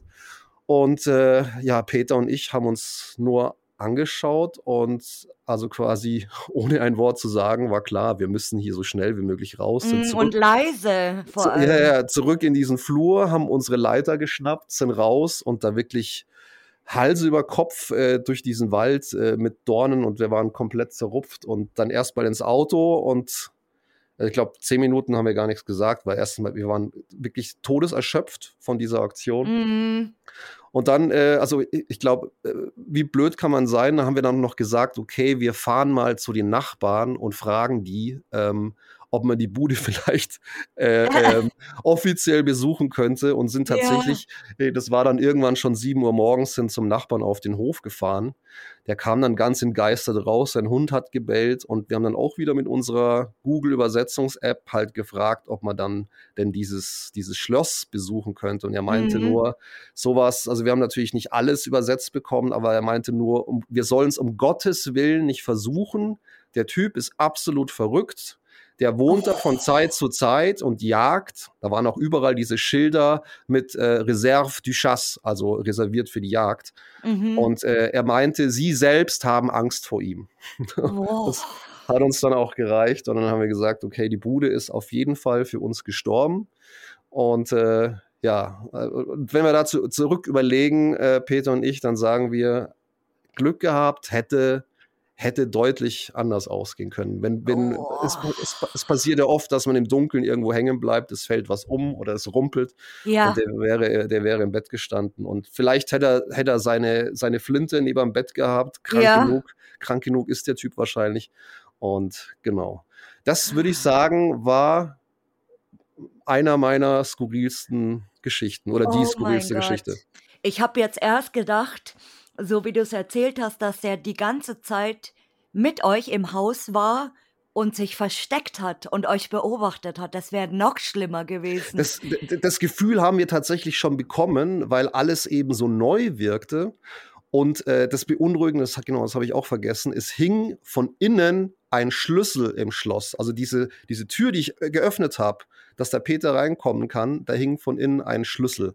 Was, was schon komisch ist, dass von innen ein Schlüssel hängt. Ja. Und äh, äh wir haben uns aber gedacht, okay, der wird halt nochmal eine andere Tür benutzt haben, äh, um rauszugehen. Aber äh, dass der Typ dann sehr wahrscheinlich wirklich in diesem Schloss war, ähm, ja, damit haben wir dann doch hm, nicht gerechnet. Aber nochmal gut ausgegangen und äh, seitdem sind wir nochmal ein bisschen vorsichtiger. Ja, also das war jetzt mal wirklich eine skurrile Geschichte. Ich glaube, die eine der skurrilsten, die jemals äh, überhaupt im Podcast erzählt worden sind. Das denke ich auch. Wow. Seid ihr schon oft erwischt worden, wenn ihr da mit euer mit voller Montur reinlauft? Ich könnte es tatsächlich nicht mehr zählen. Was jetzt oh. nicht, nicht heißen soll, dass wir tollpatschige Clowns sind. Ich glaube, das ist einfach darin begründet, wir machen halt doch öfters Orte, ähm, wo wir nicht wissen, sind es überhaupt Lost Places. Also viele klappern ja wirklich nur, ich sage jetzt mal, abgestaubte Koordinatenlisten ab Mhm. Was, ich, was ich immer so ein bisschen als Picknick-Urbexen ähm, deklariere. Das ist ein das, schöner neuer Begriff. Ja, weil es, es, hat, es hat tatsächlich eigentlich nicht mit dem ursprünglichen Begriff zu tun, Urban Exploring, das heißt ja wirklich erkunden. Und wenn man nur noch eine Koordinatenliste hat mit dem Auto äh, am Samstagnachmittag diese Liste abklappert, ist es natürlich kein Erkunden mehr, sondern es ist ein, eine Fotosafari in verlassenen Orten, kann man dann so nennen. Mhm. Oder kann Tourismus. Ja, genau, es kann ja deswegen trotzdem schön sein, aber ich würde es jetzt tatsächlich nicht mehr als Urban Exploring bezeichnen. Aber egal. Aber ich glaube, es hängt tatsächlich damit zusammen, dass wir jetzt öfters Orte gemacht haben, wo der Status nicht so eindeutig ist. Ähm, so, so der, bei, bei der typischen Recherche bei Google Earth, man sieht ein Gebäude, verwucherter Garten, ja, sieht sehr verlassen aus. Lass uns das mal auf der nächsten Tour mit reinnehmen. Ähm, ja, und dann passieren halt so Sachen. Hm, ich überlege gerade ein Beispiel. Ähm, ja, wir waren einmal in, ich glaube 2015 war es, waren wir in Italien, so in der Gegend von Biella unterwegs, also ziemlich im Nordwesten. Mhm. Und äh, es hat leider in, also wirklich in Strömen geregnet. Und ähm, deswegen sind wir, glaube ich, ein bisschen unvorsichtig geworden. Ich habe ja, glaube ich, schon angeteasert, dass wir unser Auto immer normalerweise sehr weit wegparken. Das haben wir in dem Fall nicht gemacht. Wir haben relativ nah beim Tor geparkt und wollten einfach diese Villa auschecken und sind da ja bei helllichtem Tag direkt über, über das Tor geklettert und ähm, haben auch relativ schnell ein offenes Fenster gefunden. Also wirklich ging das, ich glaube, das war das erste oder zweite Fenster. Ich habe mich dagegen gelehnt und es ist nach innen aufgeschwungen sind dann nochmal zurück zum Auto, weil der dritte von uns äh, wollte nicht mit rein erstmal. Der hat gesagt, checkt ihr das mal aus. Haben gesagt, ja, ja super, wir haben, wir haben einen Weg reingefunden. Drin ist es auch recht toll. Sind dann nochmal mit Sack und Pack rein. Und ähm, ich brauche ja, oder habe zumindest damals relativ lange gebraucht, um, mein, um meinen ganzen Kram überhaupt ja, mal klar. betriebsfertig zu machen. Es stand dann alles irgendwann mal aufgebaut in einer Ecke. Und ich glaube, ich war gerade fertig, dann kam äh, ein, einer von meinen Kumpels rein und sagte, ja, Hauptgewinn, äh, draußen laufen mindestens vier Polizisten rum. Und äh, wir so, ja, ich, äh, also meine erste Frage war, haben die dich gesehen? Weil wir haben nämlich alle Fenster von innen, die offen waren, auch zugemacht. Mhm. Und die, mhm. die, Scheiben spiegeln ja, ähm, wenn man drin ist. Also es ist nicht unbedingt gesagt, dass die einen sehen können, wenn man drin ist. Und er so, ja, er ist sich nicht sicher, er glaubt nicht. Und dann haben wir erstmal überlegt, ja, was machen wir? Wir können natürlich uns jetzt gleich zu erkennen geben, um vielleicht die Situation auch ein bisschen zu deeskalieren lassen. Aber wir haben uns dann entschieden, ja, keine Ahnung, dann ist, ist der Ort auch erledigt und vielleicht auch der Tag. Lass es uns drauf ankommen, wir verstecken uns irgendwo. Und haben uns dann kurz umgeguckt und haben dann schon so einen Ort gesehen. Also, was heißt Ort? Es war ein Raum und haben dann gemerkt, das ist kein Raum, das ist ein Tresor, also ein begehbarer oh, Tresor. Oh Gott! Und das aber im Erdgeschoss von so einer Villa. Haben dann auch gesehen, in dem Tresor waren wie so, ja, so, so Präsentationsnischen in der Wand eingelassen. Also es mhm. war quasi ein Tresor, der auch für Publikum oder Kunden begehbar war. Äh, da wurde mal Zeug ausgestellt, aber mit so einer fetten Tresortür eben. Und wir so, wo sind wir hier eigentlich? Also, ja. ja. Aber wir haben davon, waren erstmal Nutznießer, weil der Raum hatte keine Fenster. Also da konnte niemand von außen reingucken. Deswegen haben wir uns in den Raum verkrochen und es hat, glaube ich, wirklich eine halbe Stunde gedauert. Wir waren uns eigentlich schon sicher, dass wir das Ganze irgendwie, ja, ausgesessen haben. Dann haben wir gehört, okay, scheiße, im Keller ist gerade wer reingekommen. Wir haben unten eine Tür gehört, die irgendwie so über den Boden kratzt, wenn die Tür schon nicht mehr so richtig aufgeht. Ja, das Geräusch, dieses typische. Das Geräusch kennt man ja, wenn man lang genug unterwegs war und haben viele Schritte gehört, die eine Treppe hochgehen. Und wir so, oh, das wird jetzt, glaube ich, kein schönes Erlebnis. Und äh, ein Kumpel von mir, der stand auch relativ nah. Also der Tresor hatte zwei Zugänge so eine Seitentür in so einen Nebenraum und dann vorne die Tür und er stand bei der Seitentür und das ist wirklich ein Typ mit äh, Helm, schusssichere Weste und äh, einer angelegten Pistole um die Ecke gekommen und wir mussten uns sofort auf den Boden legen.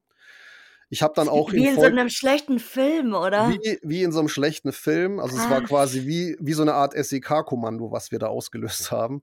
Und ich habe dann auch erstmal nur, nur so Kampfstiefel gesehen. Ich bin auf dem Boden gelegen, habe erstmal so Blickkontakt mit einem anderen Kumpel aufgebaut. Der, der lag so neben mir. Dann hat, kam so eine Hand, hat meinen Kopf nach unten gedreht. Also wir durften keinen Blickkontakt aufbauen. Dann kamen die Handschellen auf dem Rücken, was nicht so schön ist. und äh, natürlich erstmal nur Italienisch, äh, bis irgendwann mal einer kam, der so gefragt hat, What are you doing here? Und wir haben Dann halt erklär gesagt, dich äh, mal. Yeah, we, we are doing photography and videography. Und dann erstmal so, why? Also konnten gar nicht verstehen, was, was macht ihr hier? Die haben, die haben, irgendwann natürlich auch, auch meine Ausrüstung gesehen, die jetzt auch so ein bisschen, äh, ja, außergewöhnlich ja. aussah. Und äh, ja, dann, dann ha haben sie angefangen zu telefonieren und es hat wirklich unglaublich lange gedauert. Also wir haben alle schon gefroren, weil wir lagen im T-Shirt auf diesem Steinboden und es war, meine ich, Oktober, also es war nicht mehr so oh. richtig warm. Und dann haben sie uns erstmal auf so Stühle gesetzt, die in diesem Nebenraum saßen und haben von uns also wirklich so Verbrecherfotos gemacht mit dem Handy. Scheiße. Und, und dann sind diese ganzen SEK-Typen abgerückt, die, die irgendwie so ein bisschen besser equipped waren. Und waren quasi wirklich nur noch so ganz normale ähm, ähm, Polizisten da. Und äh, dann hat einer angefangen, okay, wir können uns entspannen. Ähm, sie haben versucht, den Besitzer ausfindig zu machen. Äh, das Problem war, dass diese Villa im Polizeicomputer als die äh, Villa ähm, eines Teppich, Teppich- und Diamantenhändlers war es, glaube ich, oh. immer noch als, oh. als aktiv gelistet war. Und deswegen dachten die, äh, wir sind ähm, Ach, geil, Einbrecher. wirklich, wirklich äh, Räuber. Und deswegen haben die da auch so, ähm, so, so, so, so, eine, so eine krasse Mannschaft aufgefahren. Und äh, im Endeffekt, äh, ich glaube, eine halbe Stunde später sind wir mit denen auf der Wache äh, gestanden, haben noch eine Zigarette geraucht und die haben uns dann noch äh, andere Lost Places gegeben. Äh, also es gab, gab wieder eine Anzeige, ich war mir bis zu dem Zeitpunkt sicher, wir müssen mindestens den Einsatz zahlen, es gibt eine fette Anzeige, ja. Strafe, gar nichts. Also um es abzukürzen, ich habe tatsächlich bis heute trotz mehr, also ich hatte mehrfach Handschellen an. Äh, ich habe keinen einzigen Cent Strafe bezahlen müssen. Es gab noch nie eine Anzeige. Ähm, es ist einfach, ich glaube, darin begründet, ähm, Besitzstörung und Hausfriedensbruch ist ein Antragsdelikt. Ähm, wenn, wenn Besitzer klug sind, äh, und konsultieren Sie einen Anwalt, der Ihnen genau erklären wird, dass Sie mit den ganzen Kosten in Vorleistung gehen ja. müssen. Und wenn das da auch Leute aus dem Ausland geladen werden, dann muss im Zweifel äh, die Anreise von den, von den äh, Zeugen oder Angeklagten äh, bezahlt werden. Und in der Regel werden solche ähm, Anzeigen ja eingestellt. Und Interessant. Ich denke, mal, ich denke mal, deswegen kam es bisher nie dazu. Ähm. Ja, es soll auch in Zukunft so bleiben. I hope so. Ja, das, das Aber so nett, so nett, dass sie dir äh, weitere Lost Places so empfohlen ja, das, haben. So übrigens. das, das, fanden wir tatsächlich sehr, sehr witzig, ja. ja. In, in, und in wie vielen Ländern warst du jetzt insgesamt schon? Oh Gott. Jetzt nur, nur für Lost Places? Ja, boah, da müsste ich durchzählen. Also fangen wir mal im Norden an. Schweden, ähm, dann ist es gut klar, Belgien, ähm, England, Irland, Nordirland, Portugal, Spanien, Frankreich, Italien. Hast du mitgezählt? Ich hab's äh, vergessen. Nee, ich habe nicht mitgezählt. ich, ich bin jetzt nur gerade äh, am, am, ich frage mich jetzt gerade, welches Land als nächstes kommt. Äh, logischerweise Schweiz, da war es zwar nicht viel, Österreich, Polen, Tschechien, mh, mm, ja, Kroatien habe ich einen einzigen Lost Place gemacht. Äh, Ukraine logischerweise mit Tschernobyl. Dann Georgien, Abkhazien, USA ein Lost Place. Äh, ich glaube, das war's, meine ich. Welcher ja. war es in der, welcher war es in den USA? Äh, Bodie Ghost Town. Kann man sich drüber streiten, ob es ein ah. echter äh, Lost ah. Place ist, weil es ist ja so ein bisschen äh, fast wie so ein kleiner Nationalpark. Also man muss da mhm. sogar irgendwo Eintritt zahlen, dass man überhaupt in diese Gegend reinkommt. Und dann ist es halt so eine, Ja, ich sage jetzt mal fast wie so 'ne Geisterbahn-Attraktion. Es ist so 'n bisschen gefaked. Also 'n echter Lost Place ist es nicht mehr. Verdammt, weil ich hätte dich jetzt gefragt, äh, wurdest du von jemandem mit 'ner Waffe bedroht? Weil alle haben ja immer Schiss, Mhm. ähm, nach Amerika zu gehen, eben aufgrund der Waffengesetze. Ja, nein, in den US USA tatsächlich noch nicht. Also, ich war oft genug in den USA, also, äh, außerhalb von Urban Exploring, aber da wurde ich noch nie mit einer Waffe bedroht. Beim Urban In Exploring in Europa oft genug. Komischerweise. Ja, ja. Aber in welches Land wolltest du mal für Lost Places? Hm, tatsächlich schon USA würde mich wahnsinnig reizen wegen, ja, diesen alten Theatern. Äh, damals gab's ja auch dieses Oh. eine Gefängnis, was unglaublich eindrucksvoll ist, äh, so 'n paar alte Sanatorien. Da also, da gibt's schon gibt's schon 'n paar Orte, die mich wahnsinnig reizen würden. Äh, dieses dieses, äh, Titanic äh, Mansion von dem Titanic-Besitzer, ähm, das Oh ja, ist das ja. ist das echt 'n Lost Place? Ich dachte immer, das wäre irgendwie, dass die Leute da legal reingehen können. Äh, ich glaube, aktuell ist es tatsächlich wieder legal möglich. Ähm, habe ich jetzt bei so 'nem, äh, belgischen, äh, YouTuber gesehen. Aber das war es, glaube Mhm. ich, tatsächlich bis dato war's 'n echter Lost Place.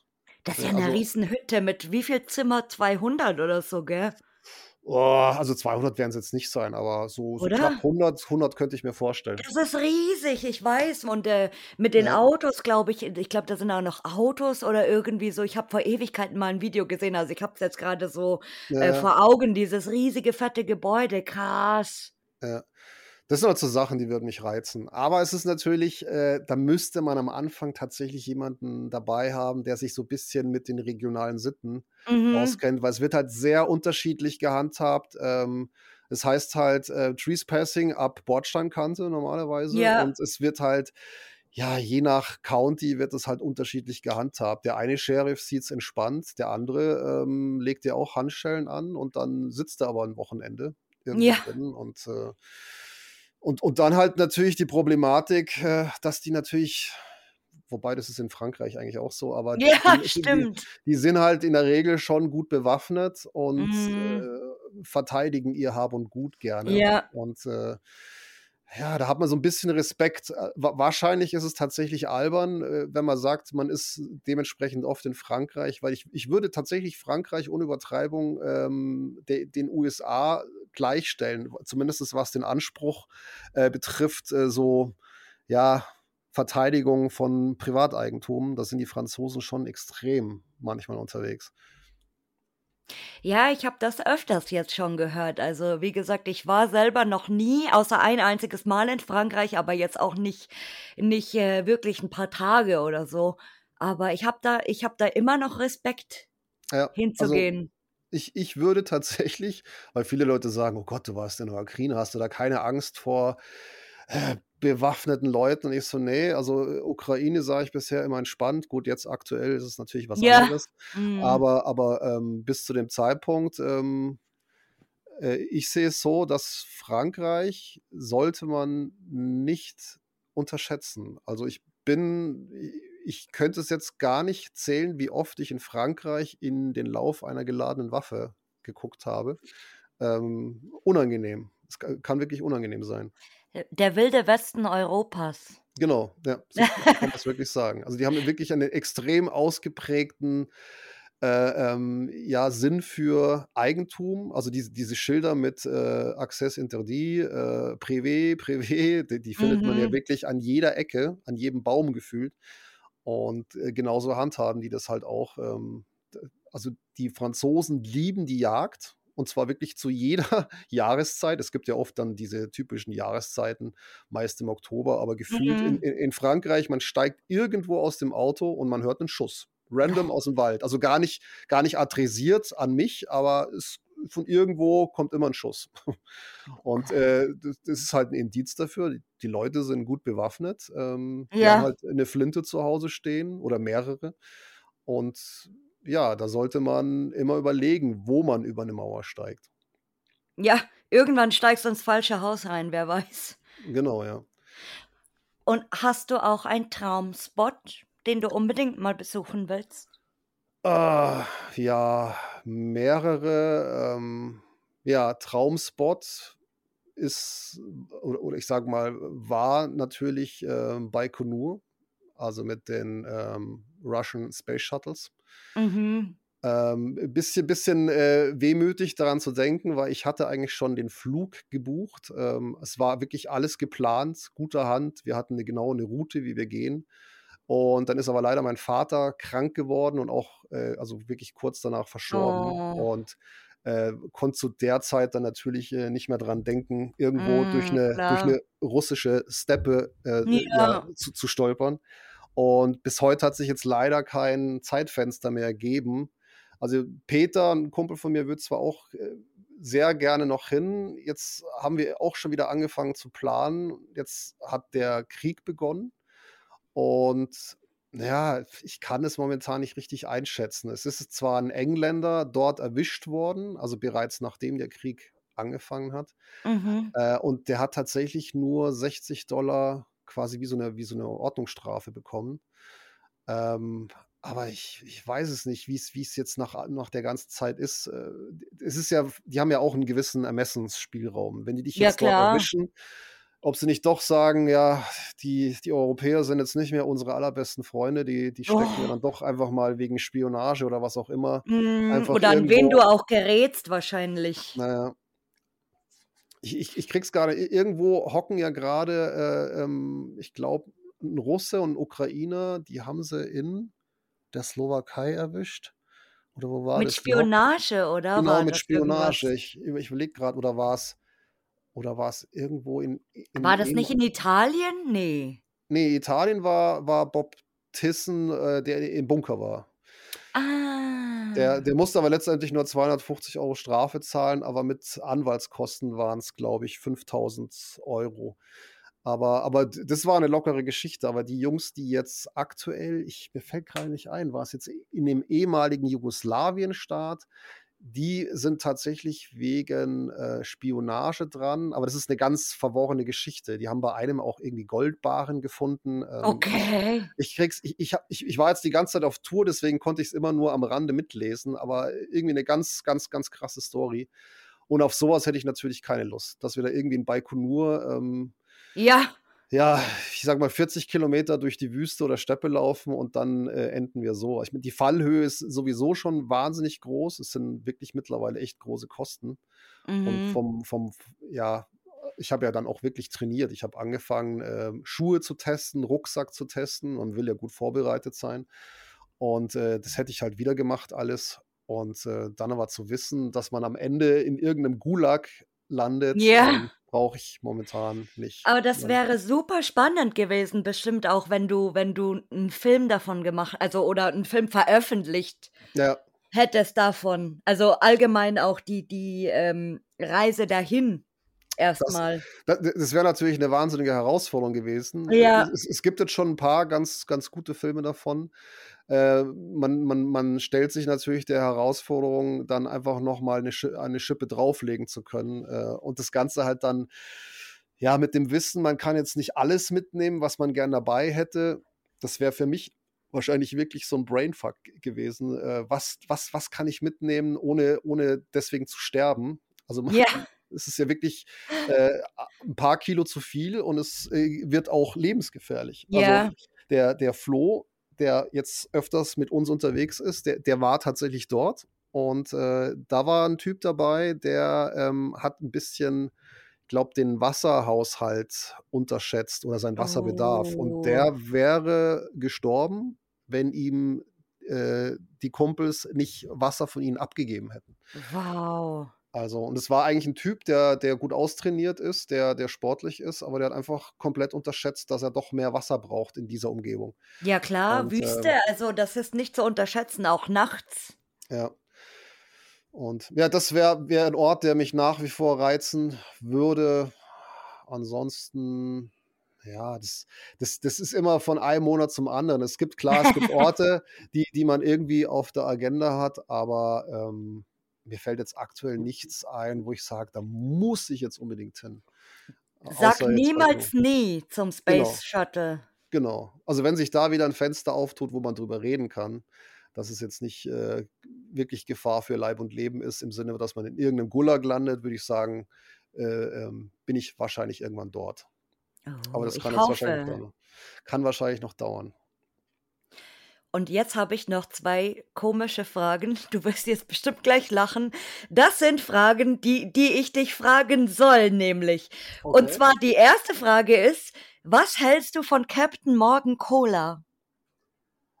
Ähm, äh, witzig irgendwie. Also Captain Morgan Cola, nein, auf keinen Fall. Also ich, ich kriege oft Kommentare, weil bei uns auf dem Tisch immer die Havanna Club Flaschen stehen. Äh, ähm, und dann wird uns oft gesagt, warum trinkt er kein Bacardi? Ähm, ja, ich- meine, ich mein, es- letztendlich ist es Geschmackssache, aber mir hat, mir hat der Captain Morgan rum jetzt nie so besonders geschmeckt. Also früher gab es den Captain Morgan ja nur, ich glaube, der hatte 75 oder 80 Prozent. Und, und irgendwann haben sie gesagt, okay, das ist ein bisschen zu heavy. Ähm, dann haben sie ja die, diesen, ja, ich sage jetzt mal, gebrauchsfertigen für Cuba Libre rausgebracht, der jetzt, glaube ich, auch 40 Prozent oder so hat. Aber äh, letztendlich ist es eine Geschmackssache, aber für uns ist er nichts. Also wir bleiben bei unserem Havanna Club. Und wie viele Liter äh, Cuba Libre trinkt ihr so auf eurem Männertrip? ja, kommt drauf an, wie viele Tage wir unterwegs sind. also der Durchschnitt. Mm, Also ich glaube, auf einer 10-Tagestour sind es so acht Flaschen oder so. Aber wir sind ja auch mehrere Leute, von daher Eben. äh, relativiert sich. Ähm, also das, das klingt, glaube ich, nach außen sehr hart, aber was manche dann so, so, so am Abend auch Bierchen trinken, ja. äh, ist dann am Ende, wenn man so Bier trinkt, ist es vielleicht äh, in, in reinem Alkohol sogar mehr. Deswegen, ähm, Und ich meine ja, wenn du zu fünft äh, bist und jeder hat, nimmt zwei Drinks, sag ich mal, dann ist die Flasche schnell leer. Ja, ja, ja. Also es gibt auch sehr unterschiedliche Abende. Es gibt Abende, da nuckelt man eher so ein bisschen lustlos an einem oder zwei Cuba Libre, so während dem Essen. Und dann oft, also gerade der, der erste Abend, wenn wir uns lange nicht gesehen haben, man freut sich, dass man sich Mm. wieder sieht. Und das eskaliert dann teilweise komplett. Das dann kenne so, ich. das sind dann so die, die berühmten ersten Tage. Also wir, wir treffen uns oft so am Vorabend. So irgendwie oft wird es dann 22 Uhr, bis wir irgendwie dort sind. Und dann Mhm. Essen wir da nochmal und dann packen wir die Getränke aus und äh, also äh, ich glaube, nicht selten wird es 4 Uhr oder 5 Uhr morgens und eigentlich haben wir den Wecker auf 6 Uhr morgen gestellt. Oh Das sind, dann, Gott. das sind dann so die Tage, wo man so richtig blöd guckt, wenn der Wecker klingelt. Und äh, es ist dann so der, der erste Tag, wo man, wo es einem den ganzen Tag schlecht geht und wo man, glaube ich, bis, bis zu der Minute leidet, wo man dann den ersten abends wieder trinken kann. Boah, aber k- könnt ihr das dann so verkatert irgendwie? Boah, ich hätte da keinen Bock, glaube ich. Ja, wir haben ja keine Wahl. Außer weiter trinken einfach. Ja, das wäre eine Option, aber das, das Ohne Pause. Also ich glaube, wenn der Punkt kommt, dass wir einfach sagen, scheißegal, lass uns einfach weiter trinken, dann würde ich mir vielleicht doch Sorgen machen. Nee, nee. Und ob die Qualität dann immer noch so gut ist, aber es wäre mal witzig auf jeden Ja, Fall, glaube ich. Ja, ja. Nee, es ist alles noch einigermaßen im Rahmen. Meine Frau hat einmal gesagt, äh, bedenke mal deine Außenwirkung, weil man bei uns auf Facebook relativ häufig gesehen hat, dass irgendwelche Alkoholflaschen am Tisch sind. Das haben, haben Leute schon gepostet. Ihr seid lustig, aber ihr habt, glaube ich, ein Alkoholproblem. Ach Aber ich komm. glaube, ich glaub, die Außenwirkung ist sehr komprimiert, aber ähm, ein bisschen verstärkt oder, oder verzerrt. Ja, blöd getroffen einfach, mein Gott. äh, genau. Und je, jetzt ist eine ganz spannende Frage, die aber gleichzeitig irgendwie ein bisschen schwierig ist, weil du ja eigentlich gar nicht so in der Szene drin bist, oder? Ja, nee, gar nicht. Also tatsächlich, ich kriege viele Sachen gar nicht so richtig mit. Ähm, also ich, ich, es gibt ja wahnsinnig viel Facebook-Gruppen, Fotogruppen. Ähm, ich bin zwar irgendwo in manchen dabei, aber äh, Ja, nicht nicht, aktiv, oder? Ja. nicht so. Ich, ich kann ja nichts posten. Also äh, in vielen Gruppen sind Videos oder Videolinks tatsächlich gesperrt, weil man ja Mhm. keine YouTuber da haben will. Von daher habe ich jetzt auch gar nicht so viele Möglichkeiten, mich zu beteiligen. Und äh, ja, ich, ich sage jetzt mal vorsichtig, die Szene, ja, die geht mir auch so ein bisschen am Arsch vorbei, ums, ums, Ja, ums deswegen. Ja. deswegen, das merkt man bei dir, weil die Leute, die ja wirklich fest in der Szene drin sind, sage ich mal, ähm, dann, dann gibt es äh, mal wieder Hate. Und äh, wir hatten jetzt vor kurzem zum Beispiel, also einen Fall, da wurden, hat jemand Bilder veröffentlicht und andere Leute haben die Bilder dann geklaut und in sämtlichen Gruppen gepostet, weil sie diesen Spot haben wollten. Ja. Genau, und solche, solche, so ein Stress gibt es dann da halt, oder mhm. es ist mhm. sehr viel Neid oder sehr viel, sehr viel Gehässigkeit einfach. Und äh, genau, du machst so einfach dein Ding und äh, kriegst gar nichts von diesem ganzen Scheiß, sage ich jetzt mal mit. Das, das finde ich geil, also cool irgendwie. Ja, ja, manche Sachen werden so ein bisschen an, an, an mich herangetragen, wenn irgendwas Spezielles mm. passiert. Aber ja, also ich, ich finde es ein bisschen schade, weil letztendlich hat man ja ein gemeinsames Interesse. Also eigentlich sollte einen das ja verbinden. Aber ich habe so den Eindruck, also die, die Missgunst, die wird immer größer. Also es ist so ein bisschen ja. to to toxisch geworden. Mhm. Ähm, also ich kann es auf der einen Seite verstehen. Es gibt ja viele, wie ich auch, die das sehr lange betreiben und auch wirklich noch aus der Zeit, wo man Stunden verbracht hat, Orte zu finden. Und jetzt kommen natürlich, ich sage jetzt mal vorsichtig, die ganzen Trittbrettfahrer, die über diese Tauschgruppen das in kürzester Zeit abernten und ja. ist halt auch, man muss halt sagen, es ist der Wandel der Zeit. Also letztendlich sind wir alle dafür auch ein bisschen verantwortlich. Also wir haben das Ganze quasi immer mehr publiziert und natürlich wächst das Interesse. Ähm, aber so diese Missgunst, äh, also was mich am meisten stört, ist die deutsche Vereinsmeierei, die so ein bisschen entstanden ist. Also viele meinen, entscheiden zu wollen, was ist richtig oder falsch. Also mhm. Also so, also mit diesem auswendig gelernten Spruch, ähm, ja, äh, leave nothing but footprints, take nothing but photos und sowas. Mhm. Klar ist eine, ist eine schöne Maxim, aber es ist auch ein bisschen, ja, scheinheilig, weil letztendlich, ich, ich würde mal behaupten, 99 Prozent eingeschlossen mir äh, hält sich nicht daran, weil man immer doch was bewegt für mhm. eine gute Aufnahme. Äh, es gibt ja Leute, die ganze Zimmer zusammen stagen, sowas mache ja. ich jetzt nicht. Ähm, und aber, aber so dieses, ist, ist letztendlich ist sowieso alles äh, ja Graubereich. Äh, für den einen ist ist eine Location, wo die Tür nicht komplett offen steht. Äh, das einzige, wo er reingeht. Ähm, ich, ich wurde ja schon verurteilt, weil ich in einem Film mal gezeigt habe, wie ich eine Holzplatte weggeschraubt habe.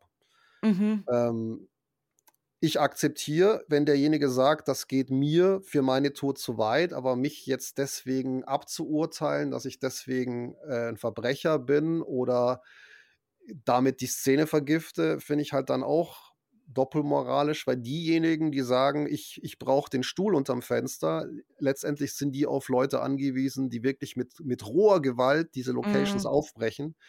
Ähm, äh, wie gesagt, wir klettern oft mit extremem Aufwand irgendwo rein. Wir, schle wir schleppen eine 5,80 Meter äh, lange Leiter, die extrem schwer ist, zwei Kilometer weit irgendwo hin, um wo reinzukommen, ohne was kaputt zu machen. Oder wir, wir schrauben mal was auf. Aber aufschrauben heißt, wir, wir zerstören nichts. Also mhm. wir, wir, achten wirklich darauf, dass wir das, was wir aufschrauben, genau so wieder hinbringen kann, dass eben die Location im Endeffekt unverändert ist. Also der Idealfall ist, der Besitzer merkt nicht, dass wir da waren. Also ja. wir, dass wir quasi wie ein Geist sind. Ähm, wir waren da, aber wir haben keine Spuren hinterlassen. Also wir mhm. achten auch wirklich, dass wir teilweise die Türen im, im Innenraum wieder genauso zu oder aufmachen, wie es war, dass im Idealfall der Besitzer gar, ne, gar keine Notiz hat, dass wir da waren. Und das, was andere da teilweise veranstalten, ähm, am Sonntagmorgen mit acht Mann lautstark irgendwo hinzugehen, ich sage jetzt mal diesen berühmt-berüchtigten Urbix Highway, den Trampelpfad, mhm. dann den Stuhl unterm Fenster zu benutzen, das ist für viele so eine Art Legitimisation, ähm, es machen zu dürfen, weil es ja viele machen, aber teilweise ist genau das, was die betreiben, das ist der, der, der regelrechte Terror für die Nachbarn und für die Besitzer. Ja. Weil, weil dadurch, dass die das in diesen, mit dieser Selbstverständlichkeit in den großen Gruppen machen, also da was da auch in Belgien und sowas alles passiert ist, das, äh, das trägt tatsächlich das Hobby ein bisschen zu, zu Grabe. Und nicht diejenigen, die nachts äh, durch den Wald laufen und mal eine Holzplatte wegschrauben. Und ja. das ist halt so ein bisschen dieses, diese Doppelmoral, dieses Fingerpointing, ähm, das, das finde ich ja verlogen und das stört mich bei der Szene und deswegen halte ich mich grundsätzlich auch so ein bisschen ja raus, weil ich, ich, ich habe meinen mein, mein Kreis um mich rum von Leuten, die das, die, die das so sehen wie ich. Und äh, mhm. äh, ja, von daher brauche ich jetzt auch nicht, nicht mehr Leute, die da irgendwie ja, ich, ich hole mir klar, hole ich mir Anregungen, wenn ich mal irgendwie bei Instagram ja, durch, durchscrolle, aber ich bin. Du lebst nicht davon, sagen wir es mal so. Hm, ja, was heißt, ich lebe nicht davon? Äh, ja, gut, letztendlich, wer lebt davon? Klar, es gibt Leute, die. Ja, oder die, die An Anerkennung suchen, weißt du, wie ich meine? Ach so, ach so, ja, ja, okay. Nee, nee, das, das, das, also wenn ich, wenn ich Anerkennung jetzt bräuchte, würde ich wahrscheinlich öfters Videos machen. Ähm, nee, das äh, Anerkennung ist mir jetzt aktuell nicht wichtig. Wie gesagt, ich bin lieber aktuell noch im, im stillen Kämmerlein so ein bisschen under radar unterwegs, ähm, weil, weil dann kriegt man auch nicht so viel Hate ab. Weil Hate kriegt man relativ ja, schnell. Das stimmt. Vielleicht bist du auch der Urbex Schattenmann. Der Geist.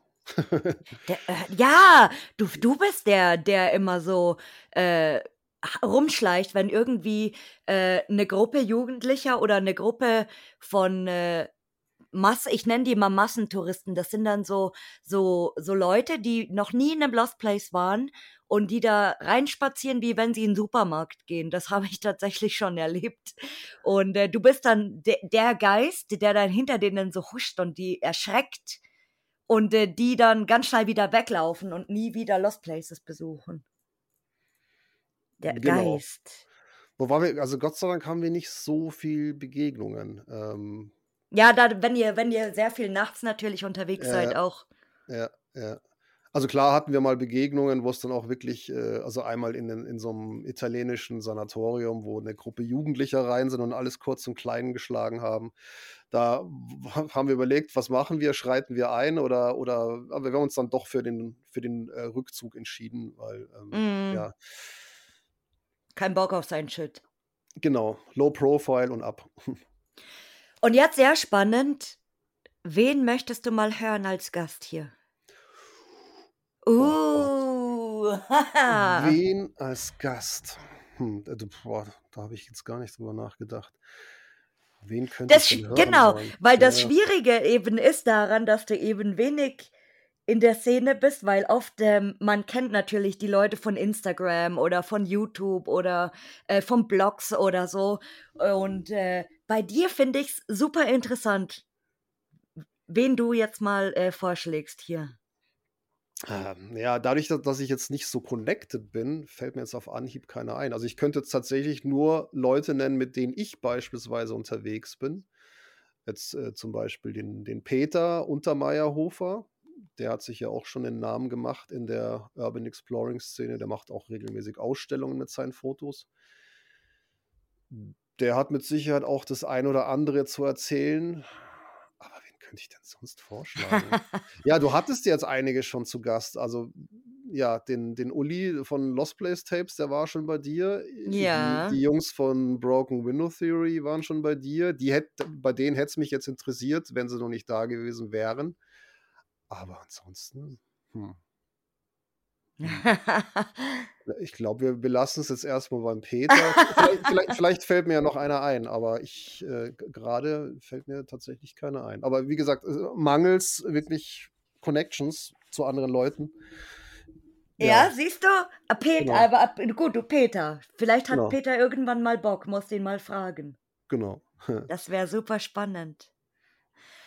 Oh, Mike, ich will überhaupt nicht jetzt diese Frage stellen, aber so, jed alles, was schön ist, muss auch mal ein Ende haben irgendwann. Ja.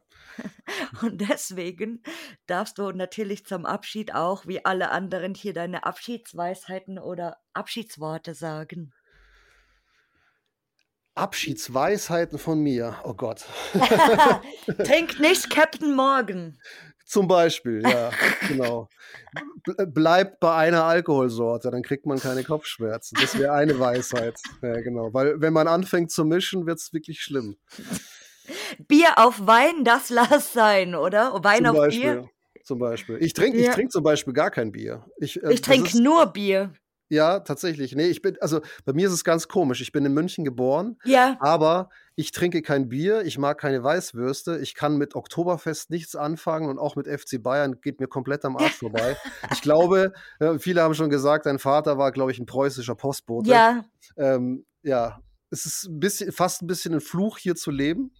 Äh, deswegen vielleicht flüchte ich mich in die, in die Ruinenwelt, ähm, weil, weil, mir, weil mir die Münchner Kultur nicht so viel gibt. Dabei ja. heißt doch immer, wir Bayern können so gut Bier saufen. Ja, ich nicht. Also ich, Komisch. Genau. Nee, aber was habe ich dann an, an Lebensweisheiten? Äh, alles ein bisschen lockerer nehmen.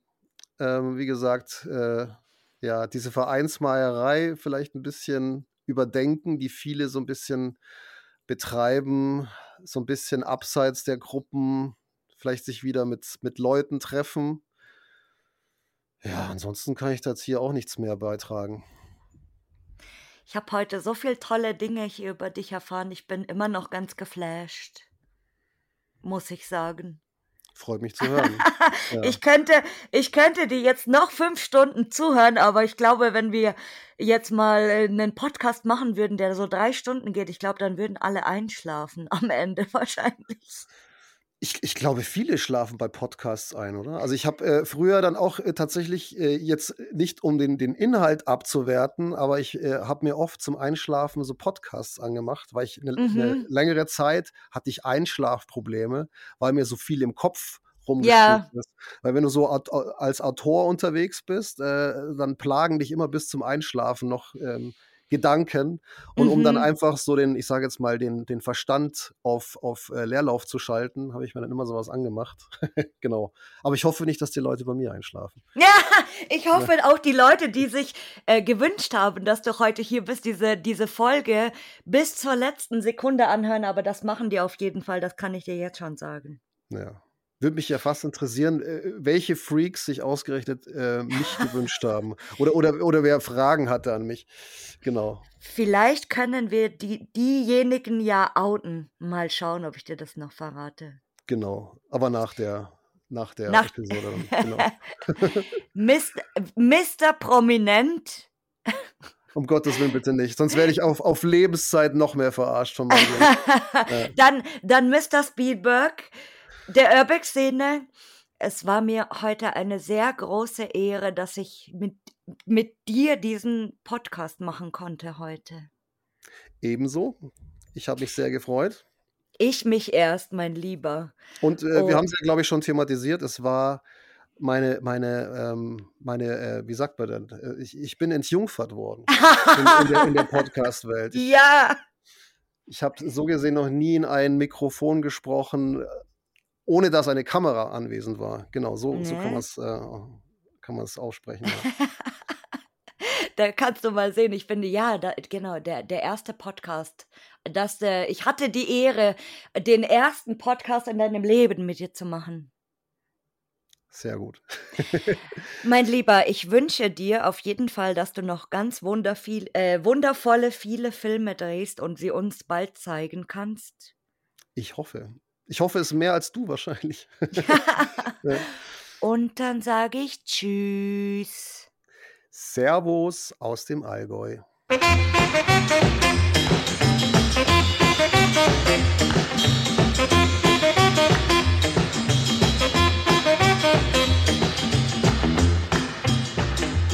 Hi und vielen Dank, dass du zugehört hast. Wenn du eine weitere Folge hören willst, dann schalt einfach jeden Mittwoch um 19 Uhr ein. Hinterlass mir auch gerne eine positive Bewertung bei Apple Podcasts oder Spotify oder folg mir am besten bei Instagram über Lost and Found der Podcast. Tschüssi!